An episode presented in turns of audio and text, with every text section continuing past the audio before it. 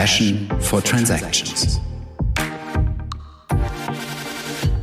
Hallo und herzlich willkommen zu unserer sechsten Folge von unserem Podcast Passion for Transactions. Schön, dass ihr alle dabei seid. Mein Name ist Gina Batschütte und heute habe ich die Ehre, die sechste Folge unserer Podcast-Serie zum Thema Mobility zu starten. In jeder Episode von Passion for Transactions begrüßt Avato Financial Solutions Experten, die über Sharing, über Subscription, über Mobility-Themen sprechen.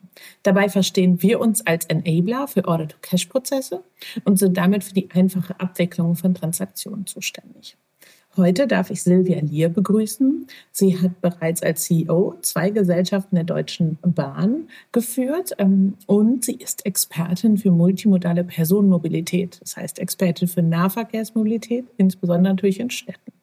Herzlich willkommen. Magst du dich einmal selber vorstellen? Ja, danke, Gina. Äh, Freue mich, dass ich hier dabei bin. Ja, in der Tat. Ich habe eigentlich so mein äh, Berufsleben lang in der Personenmobilität verbracht. Ich ähm, bringe für die multimodale Perspektive Expertise aus der Autowelt, Flottenmanagement, Kfz-Leasing mit, ähm, darüber hinaus aber aus der Welt äh, der Sharing-Angebote und äh, eben auch aus dem ÖPNV. Und meine persönliche Mission ist es, den Menschen ja Alternativen zum persönlich äh, besessenen Fahrzeug anzubieten, damit sie eben auf dieses verzichten können, wenn sie das mögen. Vielen Dank. So viel Expertise auf einmal. Ich freue mich drauf. Und dann habe ich noch Rudi Funk auch dabei. Rudi ist Experte für Mobilitätsprozesse rund um den ÖPNV, für neue Mobilität und insbesondere auch für Mobility as a Service. Aber Rudi, vielleicht magst du dich auch einmal gerne selber vorstellen. Ja, vielen Dank, liebe Gina. Ich bin Experte bei uns im Bereich der Mobility, äh, nicht nur für den ÖPNV, sondern für viele andere auch Mobilitätsanbieter. Und das Spannende dabei ist, wie kriegt man diese Welten auch ein Stück weit äh, zusammen. Und ich freue mich auf den Austausch mit euch. Vielen Dank. Ich glaube, wir freuen uns alle sehr drauf. Wir müssen ja gestehen, wir haben letzte Woche schon einmal zusammengesprochen zum Webinar. Aber ich fange noch mal ein Stück weiter vorne an, weil Rudi hat immer wunderbare Ideen, kommt auf mich zu und sagt, Gina, wir müssen da was machen. Ach, es gibt da so, wir, wir haben einen Datenschatz, den haben wir noch nicht gehoben.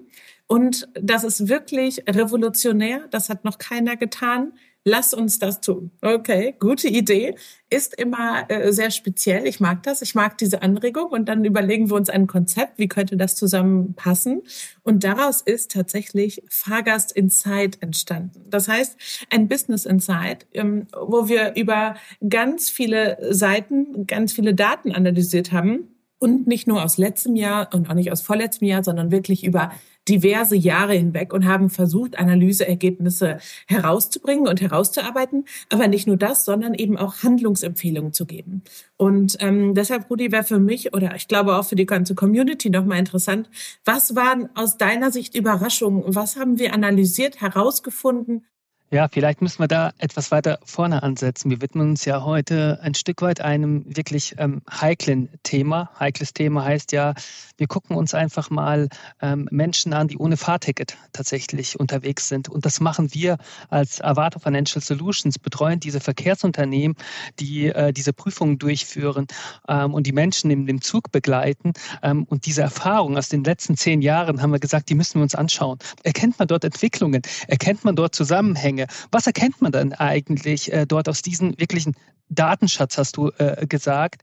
Und der Datenschatz, um euch mal ein Gefühl dafür zu geben, äh, wie groß der Datenschatz ist, wir sprechen hier von über 10 Millionen Datensätzen, die wir einfach mal querbeet ähm, genommen haben und durchanalysiert haben um einfach mal daraus zu erkennen, okay, was können wir daraus ableiten? Wir selbst, aber auch für die Verkehrsunternehmen, aber auch darüber hinaus für die Menschen da draußen. Das heißt, wollen wir uns ein Signal damit äh, geben, weil das ist ja durchaus ein, ein, ein, Thema, wenn ich ohne Ticket fahre, hey, was heißt das? Will ich dann zumindest auch ein, irgendwo ein Signal geben oder hat es auch ein Stück weit was zu bedeuten?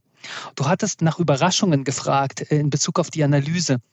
Und ähm, um einfach mal euch ein Gefühl zu geben, mit welchen Themenblöcken wir uns da beschäftigt haben, ist beispielsweise ein Themenblock ist Corona. Auch da ziemlich aktuelles Thema. Wir haben uns angeschaut, okay, was hat Corona für eine Auswirkung auf den ÖPNV? Ja, ich muss eine Maske tragen.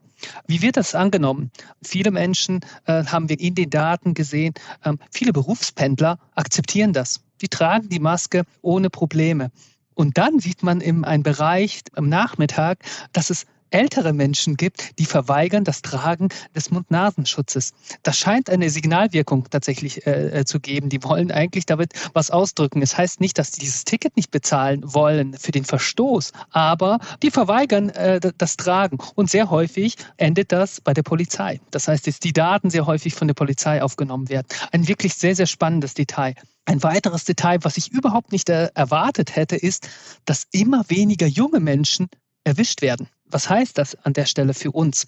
Heißt das, dass der ÖPNV diese Menschen eigentlich auch nicht mehr erreicht? Erreicht er als Konsequenz eine bestimmte Kundengruppe nicht mehr? Und was können wir im Endeffekt daraus lernen? Da bin ich mal tatsächlich gleich gespannt, wie Silvia dazu steht. Und ein weiteres äh, Detail, was wir da auch festgestellt haben oder eine Info, ist, dass digitale Kommunikation und digitale Plattformen immer stärker in den Fokus kommen. Heißt, Menschen kommunizieren mit uns über Self-Service-Plattformen viel, viel stärker und wünschen das auch. Das sieht man auch, dass die beispielsweise Erfolgsquoten immer dann, wenn jemand ein Ticket dann im Nachgang bezahlt, um ein Vielfaches höher ist als die Menschen, die nicht mit uns digital kommunizieren oder diese digitalen Plattformen nicht nutzen. Das war eine wirklich sehr, sehr interessante Erkenntnis. Dann ein weiteres Thema ist eine Mittelschicht.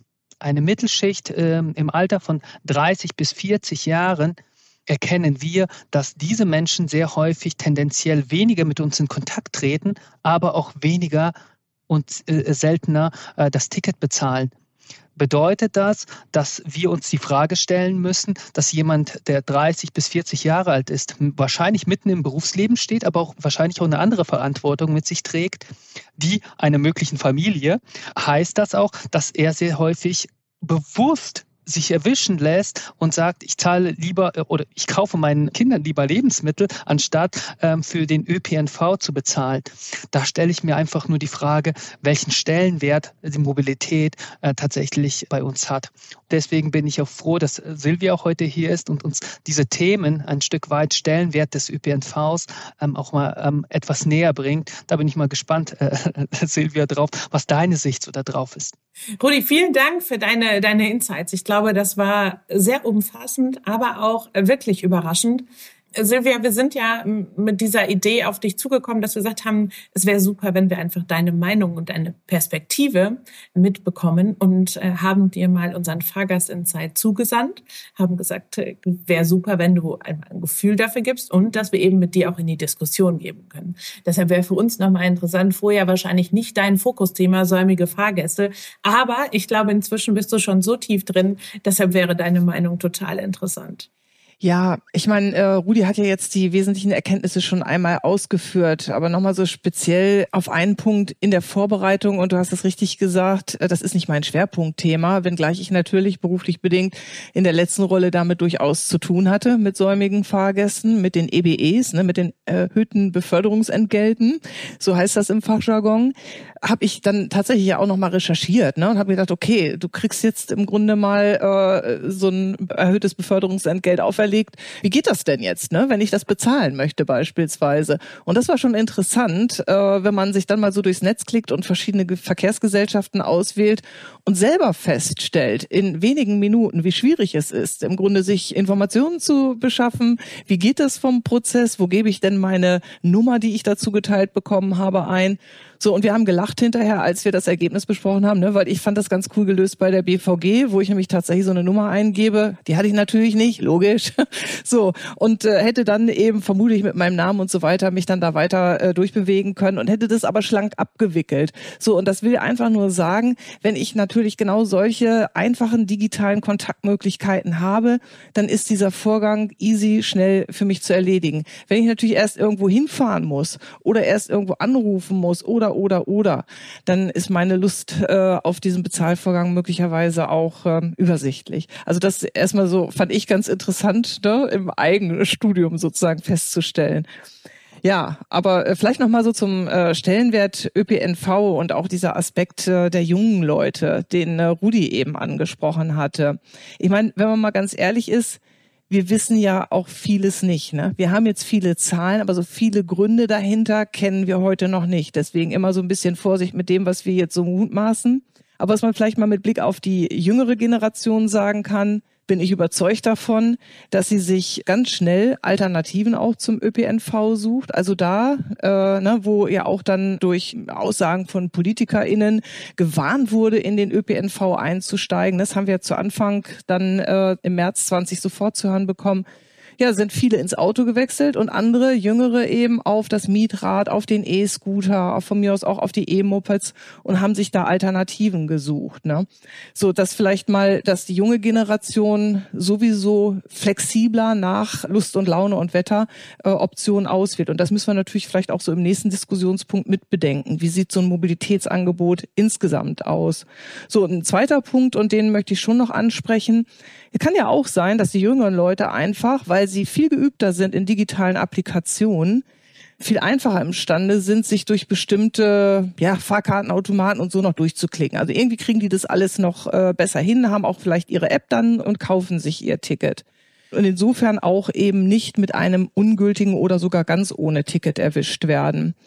Wenn man jetzt mal bedenkt, dass 70 Prozent aller Fahrten im ÖPNV tagtäglich Einzelfahrscheine sind, also ne, 70 Prozent der Erlöse gehen zurück auf Einzelfahrscheine, die so im Kurz- und Mittelstreckenbereich dann da gelöst werden oder eben auch Tageskarten. Das bedeutet ja, wir haben eine hohe Anzahl von Gelegenheitsfahrern. Und das wiederum zeigt, wir müssen genau in diesem Kontaktpunkt in diesem Prozess, wie kaufe ich denn schnell als von mir aus auch unkundiger Fahrgast oder Kunde ein Ticket? Da dürfen wir äh, im ÖPNV nochmal einfacher werden, vor allen Dingen. So, und da gibt es gute Angebote. Ob das jetzt äh, beispielsweise Dimoco ist, den QR-Code an die Fahrkartenautomaten oder so an die Haltestellen machen, den scanne ich und kann dann im Grunde mit zwei Klicks, nämlich einmal das Scannen und dann äh, Payment äh, realisieren oder anklicken, kann ich den Bezahlvorgang auslösen oder ich habe, wenn ich doch äh, ein bisschen häufiger unterwegs bin und auch eine App runterladen muss, möchte, äh, fertig beispielsweise als Option. So, das sind schon so einfache Lösungen, wo ich gar nicht viel äh, wissen muss, äh, welche Zone muss ich auswählen, etc. etc. Da trägt mich bei Fertig zum Beispiel auch das System und weist mir hinterher den günstigsten Preis aus. Also will einfach sagen, wenn es so einfache Lösungen gibt, dann sind natürlich auch höhere Einnahmen zu erwarten. Ja, das erstmal grundsätzlich. Das heißt, du, du sagst, dass digitale Angebote würden auf der einen Seite einem das Leben äh, leichter machen. Das ist das eine Thema. Man würde eigentlich weniger Leute haben, die zukünftig nicht mehr äh, ohne Ticket fahren. Und auf der anderen Seite würdest du sagen, dass integrierte Mobilitätsangebote für die Verkehrsunternehmen deren Einnahmen erhöhen können. Ja, das glaube ich auf jeden Fall. Also man sieht eben, wie gesagt, diese Vielfalt an Mobilitätsangeboten. Wir haben eben über die jüngere Generation gesprochen, die sich diese Angebote einfach schon äh, sehr stark zunutze macht. Und wenn man jetzt ähm, ja im Grunde mal äh, auf den gesamten Mobilitätsmarkt guckt und auf das Nachfrageverhalten oder auf die Erwartungen von den Kunden an den ÖPNV, dann ist sicherlich erstmal so diese Grunderwartung, dass der ÖPNV funktioniert, pünktlich, sauber und so weiter. Ne? Ich denke, das ist mal selbstredend. Aber zum anderen eben auch, dass ich, Stichwort integriert, mein ÖPNV-Unternehmen viel mehr als gesamthaften Mobilitätsdienstleister erlebe. Dass es mir im Grunde erspart bleibt, mich bei bei X E-Scooter-Anbietern, Y Mietfahrrad-Anbietern, Z äh, Moped-Sharing-Anbietern anzumelden stattdessen im Grunde einmal meine lokale Verkehrsgesellschaft bei mir installiere mit all meinen Kundendaten und da auch Kundenkontaktpunkte, eine wirklich äh, viele Informationen idealerweise auch zu mir hinterlege und äh, zum anderen äh, dann natürlich auch mein Payment einmal zentral hinterlege und so viel einfacher im Grunde so über einen Klick sämtliche Mobilitätsmöglichkeiten dann auch nutzen kann. Je nach Situation, je nach Wetter, je nach von mir aus auch Auslastung im Bus oder in der Bahn. Kann ja sein, dass sich dann das Fahrrad ne, doch eher empfiehlt, als mich in eine volle Bahn äh, zu quetschen. Und das fällt eben unter dieses Stichwort Maß, Mobility as a Service, so dass die Verkehrsgesellschaft gar nicht selber hingeht. Ne? Ich sage nicht, äh, eine Verkehrsgesellschaft soll ein eigenes Mietradsystem zum Beispiel anbieten aber Schnittstellen in ihre ähm, Apps bauen, so dass eben über diese App der Verkehrsgesellschaft eine Möglichkeit geschaffen wird, andere Mobilitätsformen zu nutzen. Da geht der Markt auf jeden Fall hin. Jetzt kann man vielleicht, mir geht gerade so durch den Kopf, jetzt kann man natürlich sagen, hm, das behauptest du so. was, äh, ne, was äh, macht dich denn da so sicher? So, und ich beschäftige mich natürlich immer wieder auch mit verschiedensten äh, Erhebungen und Studien dazu. Und ganz interessant war, vor kurzem veröffentlicht, die Studie von Fleet Europe, die 125 Unternehmen befragt haben. Und äh, da gucken mal Arbeitgeber auf die Mobilität in ihrer Belegschaft. Und diese Arbeitgeberunternehmen haben ausgesagt in dieser Studie, dass über 40 Prozent ihrer Mitarbeiter äh, bereit sind, zum Beispiel Carsharing, Carpooling und den ÖPNV zu nutzen. Und das fand ich ja schon einfach mal eine hohe Quote mit Blick auf die Zustimmung. 45 Prozent von ihnen haben gesagt, dass sie planen, ein sogenanntes Mobilitätsbudget einzuführen.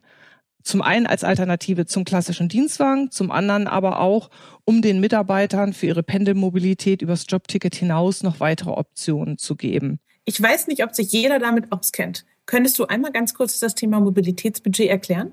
Ja, natürlich. Ähm, was ist ein Mobilitätsbudget? Ein Bündel von Mobilitätsdienstleistungen. Es ist aber nicht definiert. Ne? Also es ist nicht so, dass bestimmte Dinge drin sein müssen oder nicht drin sein dürfen, sondern jeder Arbeitgeber kann im Grunde völlig frei entscheiden, was er in ein sogenanntes Mobilitätsbudget ähm, tut. Also es sind auf jeden Fall verschiedene Mobilitätsprodukte, klassisch ein Jobticket, äh, ein Betrag für Sharing, vielleicht auch noch anteilig dann ein Jobrad, was man runterbricht auf einen Monat. Da kann aber auch ein Autoabo drin sein oder ein Mobilitätsbudget kann auch zum Beispiel so aussehen, dass man sagt, okay, ich fahre jetzt den kleineren Dienstwagen ganz bewusst äh, und habe mir äh, einen Betrag X dadurch gespart und nutze den für andere Optionen, zum Beispiel noch für eine Bahncard oder für Sharing-Angebote etc. etc.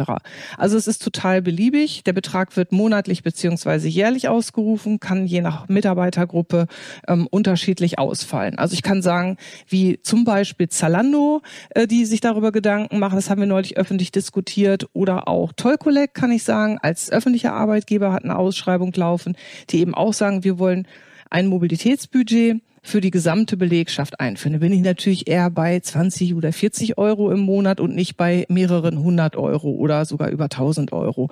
Ne? Also das äh, kann variieren. So, und da gibt's Dienstleister, die dann helfen, das alles auch wirklich abzuwickeln, weil es geht ja dann darum, diese Mobilitätsdienstleistung zu nutzen und natürlich auch abzurechnen oder bezahlt zu bekommen. Und äh, hinterher muss es, weil es ist ja dann für die private Mobilität natürlich auch korrekt versteuert werden. Und dafür gibt es verschiedene Dienstleister, die den Arbeitgeberunternehmen dann äh, ja, helfen können. Also es ist deutlich diverser als nur den Firmenwagen, sondern es ist ganzheitlicher, es ist auch nachhaltiger und eben auch mehr in diesem Sharing und ÖPNV gedacht. Ja, Genau, und zielt eben ein auf äh, nachhaltige Mobilität. Ne? Kommt sicherlich so ein Stück weit aus äh, dem Aspekt attraktive Arbeitgeber, War for Talents. Da hat es schon in vielen Fällen so seinen Ursprung. Ist jetzt aber, und das zeigen viele, viele Gespräche, die ich dazu führe, eindeutig überholt äh, von dem Thema Nachhaltigkeit. Also die Unternehmen haben ehrgeizige Nachhaltigkeitsziele und sehen natürlich ganz klar auch eine Möglichkeit, durch die Einführung solcher neuen Lösungen die Möglichkeit, ihre Ziele zu erreichen oder besser zu erreichen. Das Stichwort Mobilitätsbudget ist wirklich ein sehr, sehr spannendes. Und ähm, wir hatten das ja auch mal in einem anderen Kontext, ähm, Silvia, diskutiert. Gerade aus der Studie heraus kommt hervor, dass 50 Prozent der Menschen, die wir hier äh, tatsächlich äh, in unseren Systemen haben, auch am Ende des Tages ihr Ticket nicht bezahlen und das auch möglicherweise bewusst nicht zahlen. Und wir kennen sie auch im anderen Kontext, dass sie ihren Forderungen nicht nachkommen können.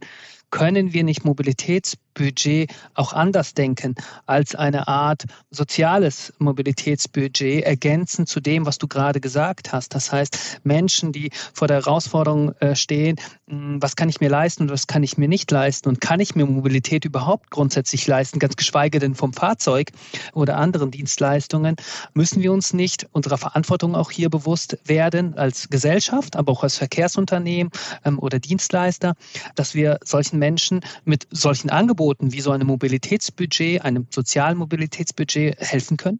Ja, ich meine, ähm, gute Frage oder guter Aspekt. Wenn man jetzt nochmal einmal zurück auf die Arbeitgeberunternehmen geht, äh, um da mal so eine Parallele zu ziehen, da habe ich ja gerade ausgeführt, gibt es eben Arbeitgeber, die gar nicht mehr nur an die Privilegierten denken, nämlich die Dienstwagennutzer und sagen, du kriegst jetzt statt des Autos eben andere Optionen sondern da schon im Grunde auf die gesamte Belegschaft gucken und das ähm, ja insofern ja für alle hoffnungsfroh sehr attraktiv lösen. Wenn man das jetzt äh, überträgt auf den Staat, der Staat denkt heute ÖPNV, Daseinsvorsorge ähm, und das ist erstmal klassisch Bus und Bahn. Ich persönlich vertrete die Auffassung, dass wir als Gesellschaft gut beraten sind, ÖPNV breiter zu denken und zu sagen, ÖPNV ist eben nicht nur Bus und Bahn. Ich glaube, das drängt sich als Diskussion oder auch neue Definition sowieso auf, weil wir werden diese On-Demand-Shuttles, ja, alles, was dann in Zukunft auch autonom fährt, das wird kommen. Das ist ja heute schon in den ganzen äh, Piloten in verschiedensten Städten und Kommunen unterwegs wird sich aber natürlich jetzt ähm, ganz stark entwickeln. So, und dann bin ich sowieso schon dabei, dass ich nicht klassisch Bus und Bahn habe, sondern dieses alte Anruf-Sammeltaxi, ja, was, äh, was ich ja eigentlich als sozial benachteiligter Mensch auch nutzen können sollte. So, und äh, wenn ich dann sage, okay, ich will nachhaltige Mobilität als Politik jetzt beispielsweise, ich möchte überhaupt nachhaltige Mobilität fördern, dann sollte ich natürlich in diesem Mobilitätsmix der sozial Benachteiligten oder schwächer gestellten eben auch ein Fahrrad mit reindenken. Und von mir aus, ich bin mir der schwierigen Diskussion rund um die E-Scooter durchaus bewusst, aber auch sie ne, leisten ja ihren Beitrag zu nachhaltiger Mobilität, genauso wie von mir aus noch die E-Mopeds. Also ich glaube, es ist auf jeden Fall mal gut, diese Diskussion zu beginnen. Ich will nicht sagen, was da rauskommen muss oder so, aber ne, Mobilität gesamthafter äh, zu sehen, ÖPNV über Bus und Bahn hinaus zu definieren, Sharing-Angebote inklusive dieser On-Demand-Shuttles wirklich eben auch als Teil des ÖPNVs und der Daseinsvorsorge zu sehen.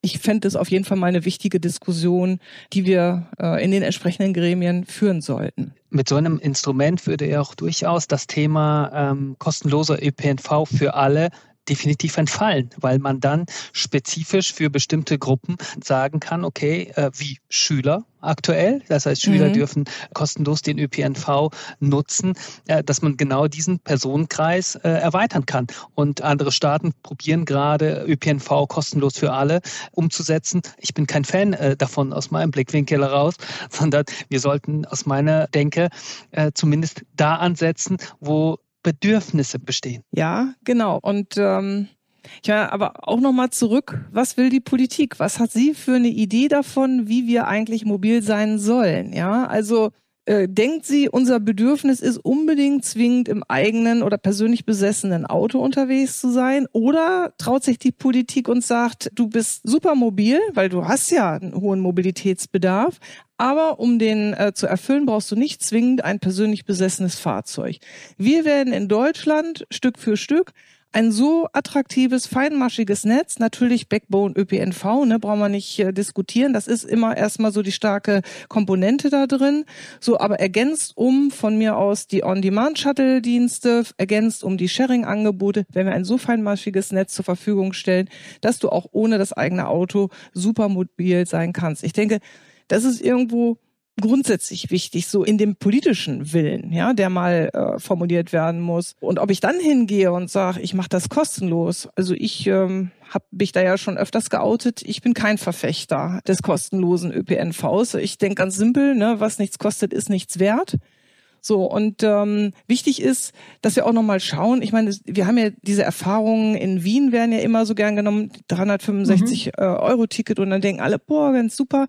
So ist es aber nicht. Wien hat über Legislaturperioden hinaus, über viele Jahrzehnte tatsächlich intensiv investiert in Infrastruktur und Fahrzeuge, hat also ein attraktives öffentliches Angebot geschaffen hat äh, gleichzeitig den Parkraum viel teurer gemacht. Und als man dann dieses Ticket ähm, eingeführt hat, ist der Modalsplit, das war ja dann in 2012, gar nicht mehr wirklich stark zugunsten des ÖPNV äh, in die Veränderung gegangen. Silvia, ich könnte dir ewig zuhören, aber ich muss leider ein Ende finden. Oder so, Rudi, wolltest du noch eine letzte Sache los? In der Tat, eine letzte Sache würde ich gerne noch loswerden, weil du hast das im Endeffekt die Sachen kombiniert. Du hattest gesagt, äh, wir müssen ein engmaschiges Netz unserer Mobilitätsangebote schaffen für unsere Kunden. Es muss komfortabel sein, es muss einfach sein, es muss digital sein.